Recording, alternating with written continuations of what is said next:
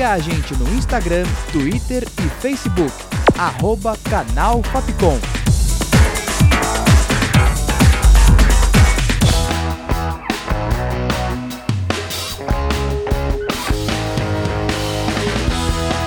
Rádio Fapcom. O som da comunicação.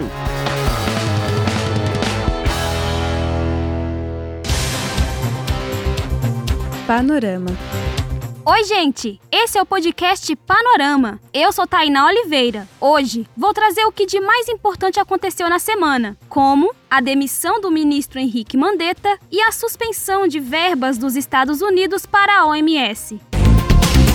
Na última quinta-feira, dia 16, o presidente Jair Bolsonaro demitiu Luiz Henrique Mandetta do cargo de ministro da Saúde. Para assumir a pasta, o presidente convidou o oncologista Nelson Taichi. Mandetta confirmou a demissão por meio de sua conta do Twitter. Durante uma entrevista coletiva realizada na última quarta-feira, dia 15, Mandetta admitiu a existência de divergências entre ele e o presidente.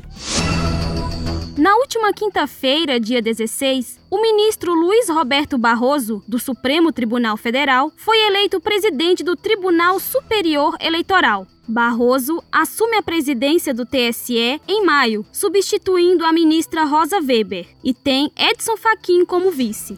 O ministro vai comandar as eleições de 2020, programadas para outubro. Segundo ele, ainda é cedo para pensar sobre um possível adiamento.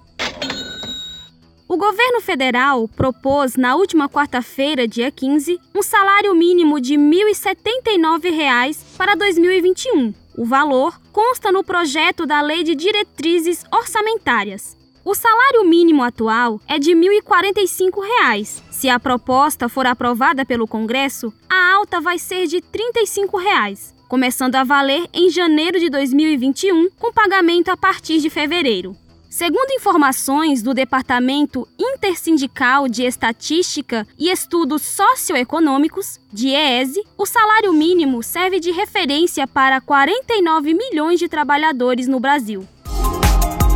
Na última terça-feira, dia 14, o presidente dos Estados Unidos, Donald Trump, anunciou durante sua coletiva diária a suspensão de verbas para a Organização Mundial da Saúde. Os Estados Unidos são o país que mais contribui para o orçamento da organização. Trump acusa a OMS de lidar de maneira inadequada com a pandemia de coronavírus e que a organização foi influenciada pela China. Horas depois do pronunciamento de Trump, o secretário-geral das Nações Unidas, Antônio Guterres, disse em comunicado que não é hora de reduzir o repasse de recursos para a OMS. E agora, vamos falar sobre cultura. Os organizadores do Festival de Cinema de Cannes anunciaram na última terça-feira, dia 14, que o evento pode adotar novas formas para a edição de 2020. O comunicado veio após o presidente francês Emmanuel Macron anunciar na última segunda-feira, dia 13, que os principais festivais e eventos não vão acontecer pelo menos até meados de julho por causa da pandemia. O festival é realizado anualmente em maio, atraindo 40 mil profissionais e cerca de 200 mil espectadores. Muitos filmes que seriam lançados no segundo trimestre de 2020 foram adiados, como Top Gun 2, Mulan e Mulher Maravilha 1984. Panorama e as lives dos artistas não param. Na última quinta-feira, dia 16, os fãs da banda NX0 puderam matar um pouco da saudade com a transmissão feita pelo ex-vocalista Di Ferreiro e G Rocha. Nesta sexta, dia 17, é a vez da banda Fresno. A live, chamada pelo grupo de Quarentemo, vai ser transmitida no YouTube. E nem o rei Roberto Carlos ficou de fora. A assessoria do cantor confirmou a live para o domingo, dia 19, que inclusive é a data do aniversário de 79 anos de Roberto. O panorama fica por aqui, com produção, redação e locução de Tainá Oliveira e direção artística de Fernando Mariano. Essa foi mais uma produção da Rádio Fapcom 2020. O panorama volta na próxima edição.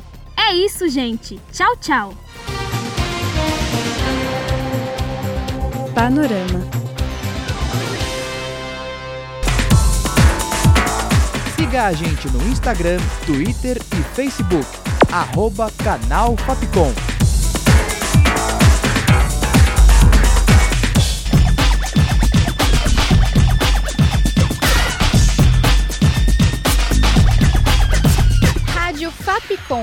Som da comunicação.